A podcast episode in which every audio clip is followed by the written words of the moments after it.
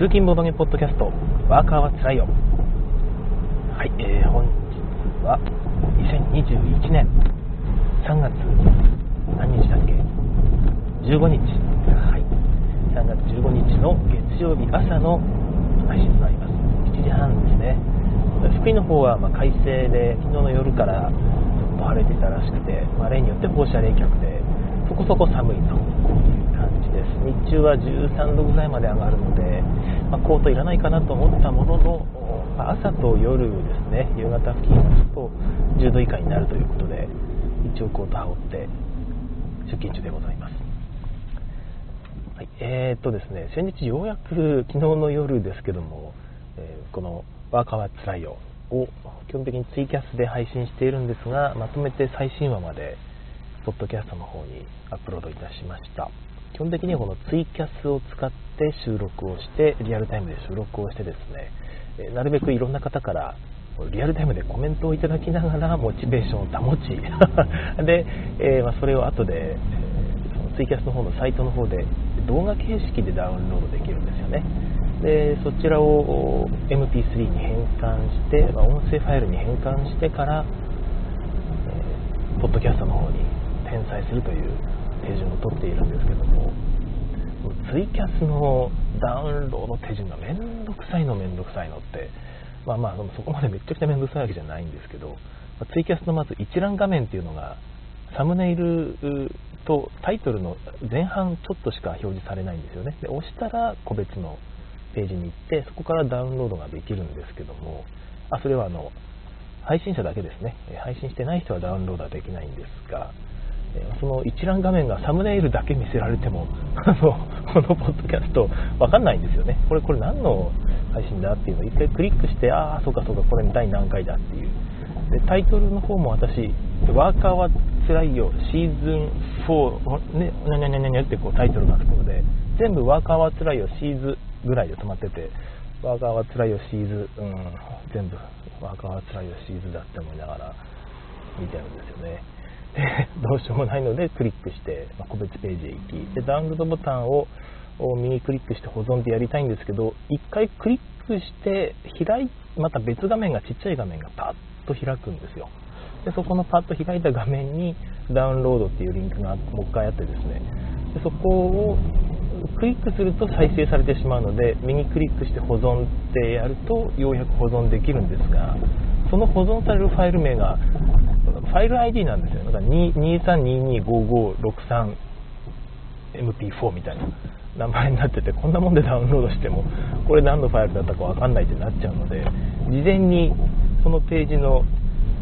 その収録名ですよね、え、こちらを保存しておいて、それをファイル名につけて保存みたいなことを、もう一個一個やっていかなきゃいけなくて、超めんどくさいので、ずっとこれめんどくさいなと思いながらいたら、溜まってしまいました。すいません。そういう感じです。でしかもまあダウンロードしたやつを MP4 なんでね MP3 に変換した後ノイズキャンセル処理っていうのを入れてその後ちょっと音量がちっちゃいのでいわゆるノーマライズですよね。音量をゲインをちょっと上げるっていう2回フィルターをかけているんですがこれもまた、ね、結構時間がかかるんですよ。これをまとめてやればそこまでではないんですけど面倒くさいっちゃ面倒くさい処理です。で、まあ、一番面倒くさいなと思っていたそのダウンロード処理の部分をこの間、えー、ようやく半自動化いたしまして、えー、まあ、一応プログラマーなのでねウェブ上でつまりのタイトルとか URL とかバーッと取ってきてですねボタンをペッて押したらそのファイル名でダウンロードできるぐらいのところまで自動化できましたので今後はもう少し早まるかなとポッドキャストへの転載が早まるんじゃないかなと思っております、まあ、これねよく考えたら今ツイキャスで聞いてる人にはどうでもいい情報だし、ま聞いてますからね。これポッドキャストで聞いてる人にとってもいやもう聞けてるんだけどっていう話で本当にどうでもいい情報でしたね。すいません。はい、えー、シュさんからおはようございますということで良い音ですということで、えー、週末だけ豪でした。ああ雨降った場所もあったんですね、えっと、福井県の方は、まあ、まあ、一応軽く雨も降っていたんですが日曜日は割と快晴でしたね。私はあのホワイトデーということであのもう忘れてまして、えー、娘から、一応あれなんだっけバレンタインの食べ物をもらいましたので手作りの何か作ってほしいって言われていたので、えパンを焼いてパンの間に生クリームをホイップでねバーッと持っていちごを挟んだなんかなんちゃってなんちゃってなんだろうあれはなんちゃってケーキみたいなプチケーキみたいなのを作ってですね、えプレゼントしていたんですがそれで大体週末が終わりました。までもあの土曜日の方はねえしっかりボードゲーム会できましたのでその話をしていきたいんですけども遊んだゲームがあれですねマグノリアですね。マグノリアの話題の新作、えー、アートクライトさんから出た日本の同人ゲームの作家さんです、まあ、同人ゲームじゃないわ、えー、ボードゲーム作家ですよね、もう上杉さん、同人とかいう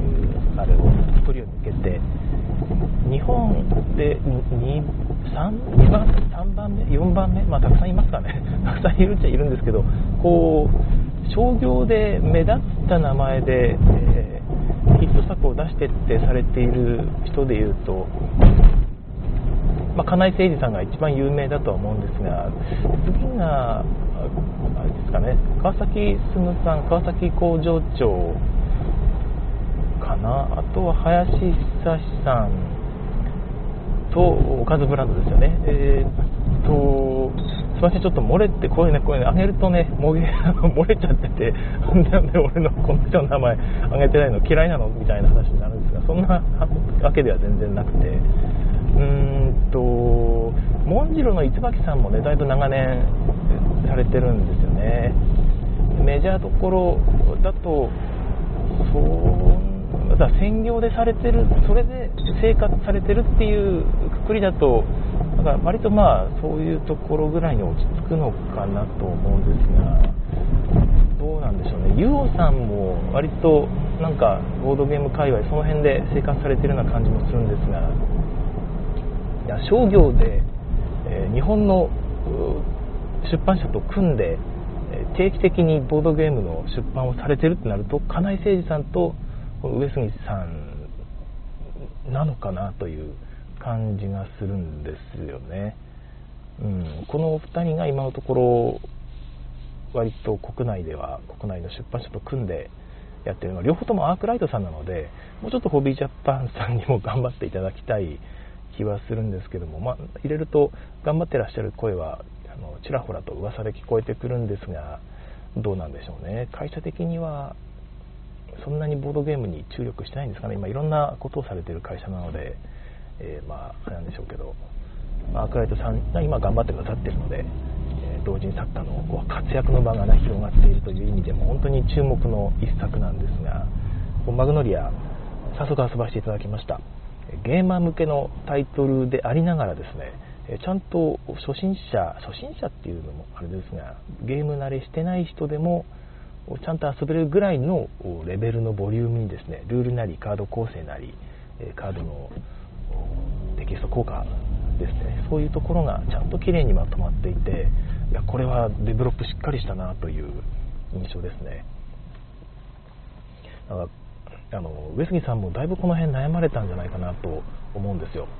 ももっともっとそのカードコンボを決めていくっていうようなゲームですからもっと複雑なものをもっとその種類を増やしたいとかねいろいろあったと思うんですが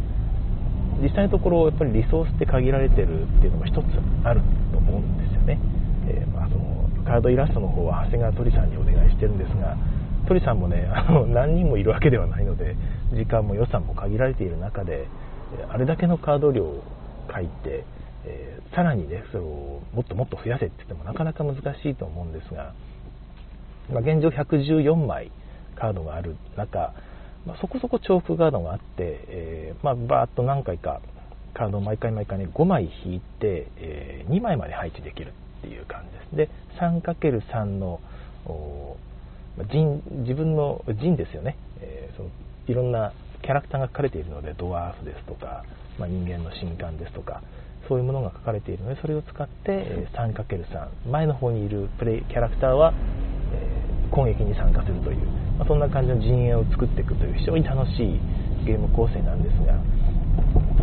まあ、使わなかったカードなりもう今後このラウンドの後のラウンドでも使わねえなと思うやつはもう全部ポイって捨ててですね次のラウンドに5枚になるまで手札を引けるんですよ。そういう感じでどんどんどんどんカードのくというかデッキを回していくという感じですあデッキつっても共通のデッキですけども、えー、ガンガンガンガン引いて欲しいカードが引けるかっていう感じなんですが割と同じカードを引きますね。あの、ここが、ちょっと気になったんですけど、まあでもどうしようもないし、あんまりカード増えても、ぶっちゃけ覚えられない人の方が大半な気もしますので、ゲーム慣れしない人にとっては、あ、このカード知ってるやつってなった方が、まあ、嬉しいなという気もいたしました。まそんな感じでカードをこうガガガガ引いていくわけですが、うーんと、あれですね、やっぱりカード引きのボリュームは、引き運が占めるボリュームっていうのはなかなか高いです。まあ、そこがやっぱり逆に楽しい部分ですよね。こういうゲームの肝といいますか、このカードが引けた。では、このあとはこのカードとシナジーがあるやつですね。そういうカードが引ければいけるぞっていう時に、引ければ嬉しいしですね、引けなかったら、ちょっと手札のこれ後のために取っておこうかなと思ったんだけど、捨てて、なるべくたくさん引くんだっていう、もうあれだったら全捨て、他のカードじゃなくて、とにかくシナジーのあるカード引けた方がいいっていう場合は、全捨てして、また5枚引くというような、こう、ギャンブルが楽しめるわけですよね。そこもすごく良かったですよね。まあ、結局引けなかったりするんですけども。あと、えー、まあ、シナジーの作り方がなかなか面白くてですね、えー、まあ、昔ながらの TCG のそういう延長線で考えるとやっぱりカード効果でシナジーを組みたいって思うわけじゃないですか。例えばうんとちょっと私、TCG そんなにやってないので、例えばって言ってもパッと浮かばないんですけども、まあ、なんかカード効果を複雑にしていってですね、え、カードテキストを使って、え、このカードとこのカードでシナジーが生まれてますみたいな、あとはまあ、ステータスとかアイコンを増やすわけですよね。なんとかなんとかアイコンが持つ効果っていうのをいろんなものに適用させる。例えば、ま、赤のルビーっていうようなそういう資源を増やしておいて赤のルビーがあると攻撃力が増すカードがあったり収入が増すカードがあったりみたいなことをいろんなものを使ってこうやっていきたくなるんですがこのゲームそういう部分をですね進行というレベルとあと技術力というレベルの2つだけにもう完全に集約しているんですね。でいろんなことを覚える必要がない。進行を上げたらですね進行を使うようなキャラクターカードは攻撃力が上がったりですね、えー、いろいろするわけですけどもあとはま VP がもらえたり勝利点がもらえたりですね。おっと車がちょっと道の真ん中に止まってずっと右にウィンガー出しっぱなしでもうちょっと右に寄ってほしいですね。すいません、えーと、余談でしたが。そんな感じですよ。であと技術力を持っているキャラクター技術力を使うキャラクターはそれがあるとか収入が増えたりですね。という感じですね。なんとなくですが進行は、えー、どうなのかな。収入よりは勝利点とかの方向に寄っているのかな。技術力技術レベルは収入とかお金ですね。配置コストがありますのでお金の収入につながっているのかなという印象がありましたけどもその辺の技術力と信仰の性格付けですよね、えー、その資源の性格付けに関してはちょっと3回遊んだんですがまだちょっと見えてないです。ひょっとしたら同じような感じにバランス取られてるのかもしれないですね。今回は進行でいくぞ技術力でいくぞってぐらいの指針でやっていくのかなと。ただやっぱり飛球はあってですね、え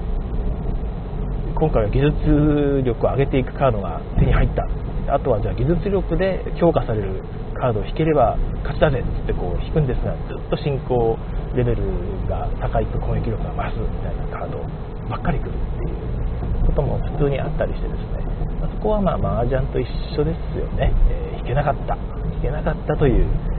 ことで諦めてもらうしかないということですね。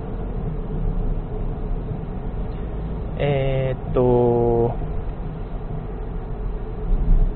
アルネさん、あと専業だと名前が出てこないけど、ギャンブラーギャンブルの人、ああ、そうですね、いらっしゃいましたね。えあとは、アルナさん、マグノリアのテストプレイ、私は参加してないのですけども、テストプレイ、あテストプレイ会とかあったんですかね、その名古屋とかの方でも。テストプレイ会には一度だけ持ち込まれて、割とすぐ製品化の打診をしてた記憶がありますという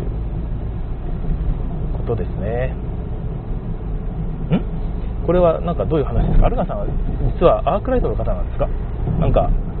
わからないですけど、ちょっと内情、なんかの内情の話ですかね？えー、わかりませんけども。ああ、そっかそっか。名古屋だから、えっ、ー、と、上杉さんの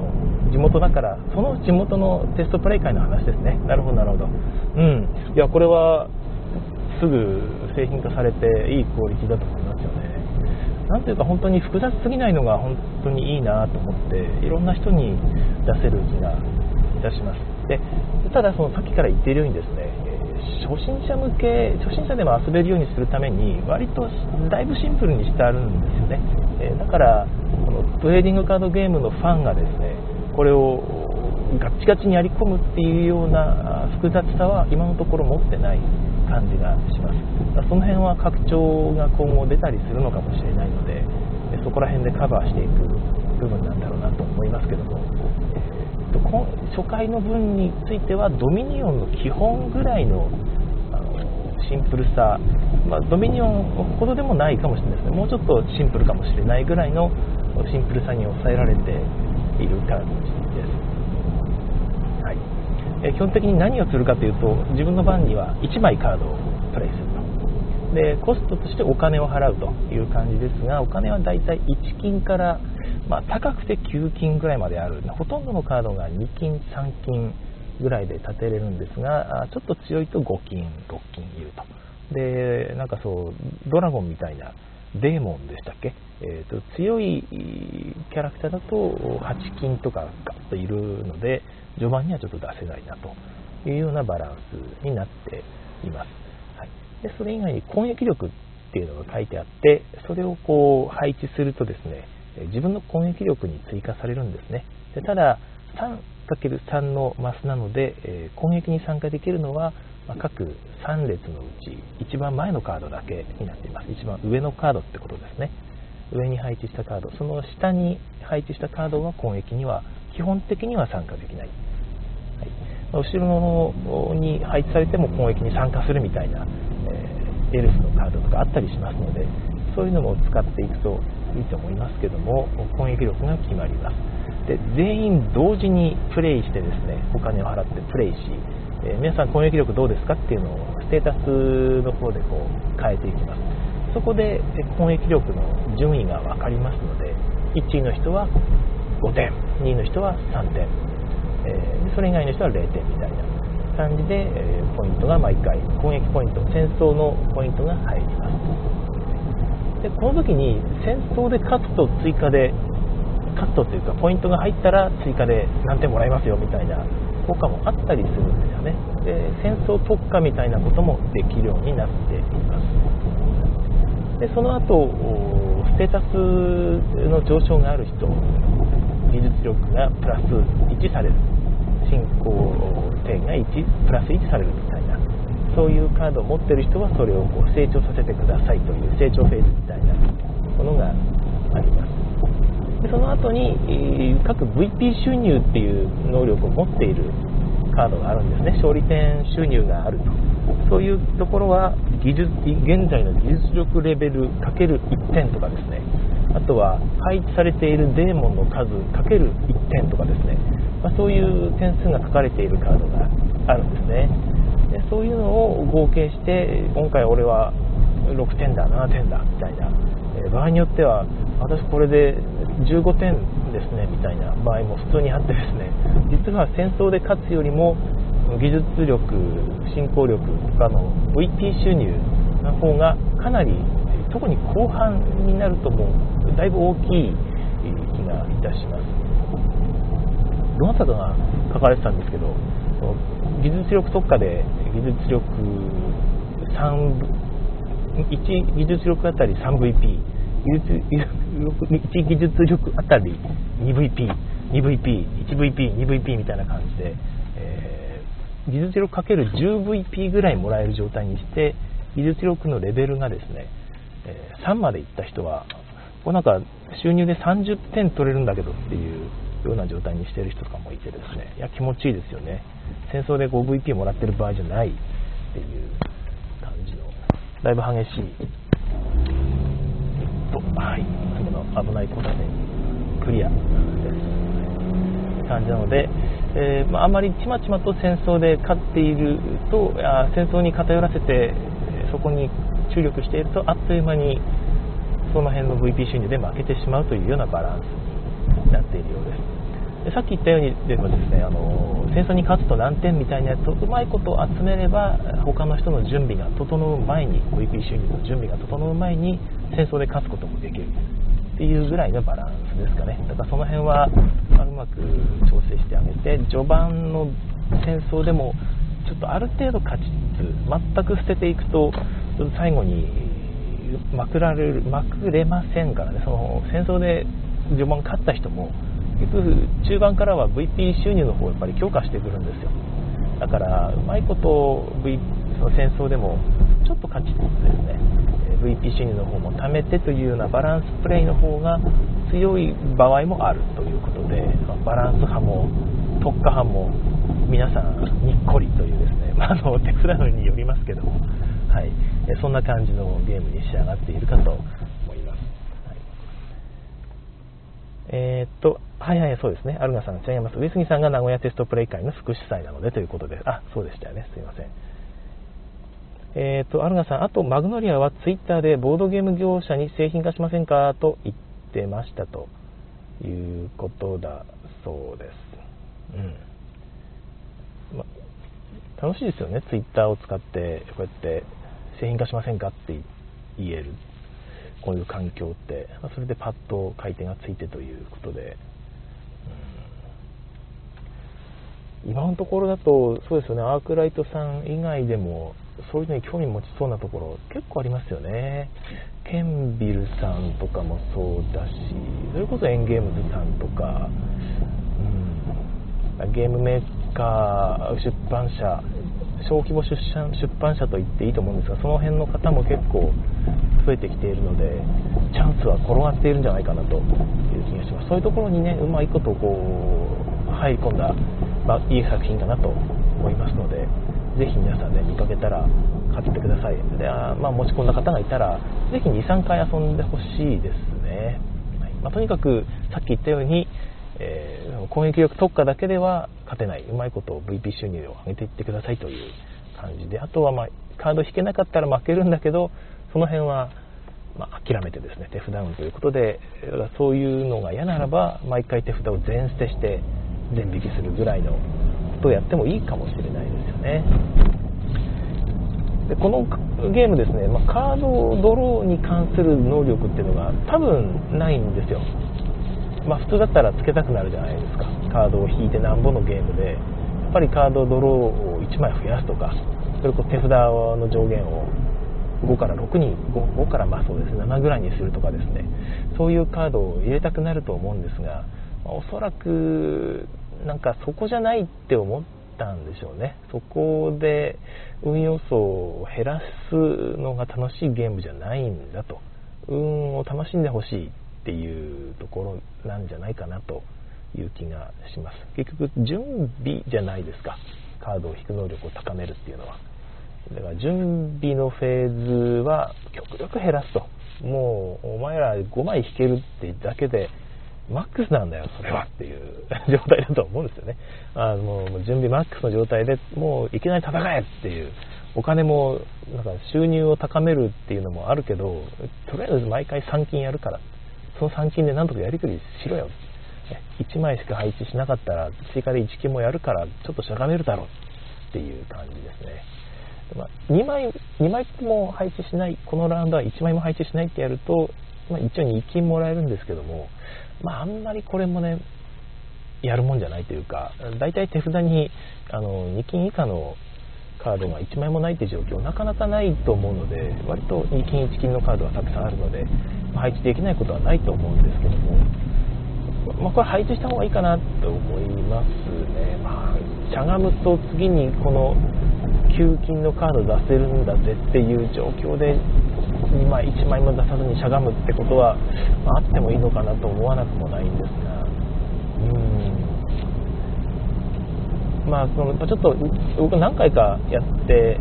あったんですがしゃがんだことあったんですよ。しゃがんだ そのゲームは負けましたよね。普通にまあしゃがむっていうのは良くないしそれはもう手札が悪いっていうことで諦める。あ今回は負けだなって諦めちゃった方がいいかもしれません。まあ分かんないですけどね。手札6枚ぐらいあると嬉しいなってはちょっとやっぱ思いましたけどね。5枚だと事故る確率が結構あって。まあ、どうしてもカード能力、カード引き能力欲しいなってね、バーッと探したりもしたんですが、そんなカードはどうもなさそうという拡張に期待。まあ、はいまあ、そういう風にすると、どんどんプレイ時間が伸びていくんですよね。さっき言ったように。準備にかかってみんながある程度準備整ってからが勝負ってなるゲームじゃないと思うので、序盤から強いカードをガンガン置いていける可能性もあるというゲームです。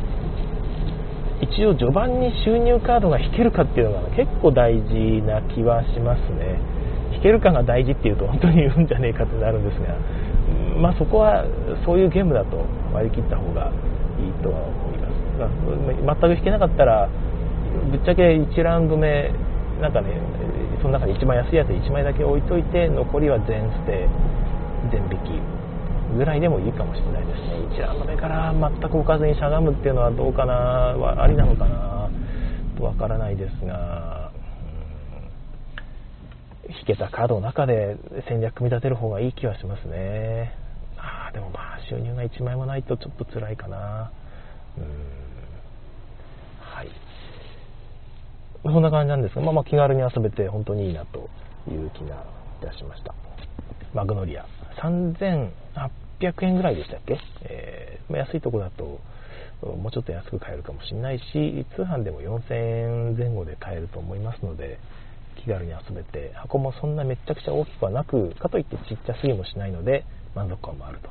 でさらにこう長谷川鳥さんの美麗なイラスト。本当に重厚感があって満足度が高いんですよね。カードを見てるだけで、えー、これかわいいなとか美しいなっていう感覚に浸れてですね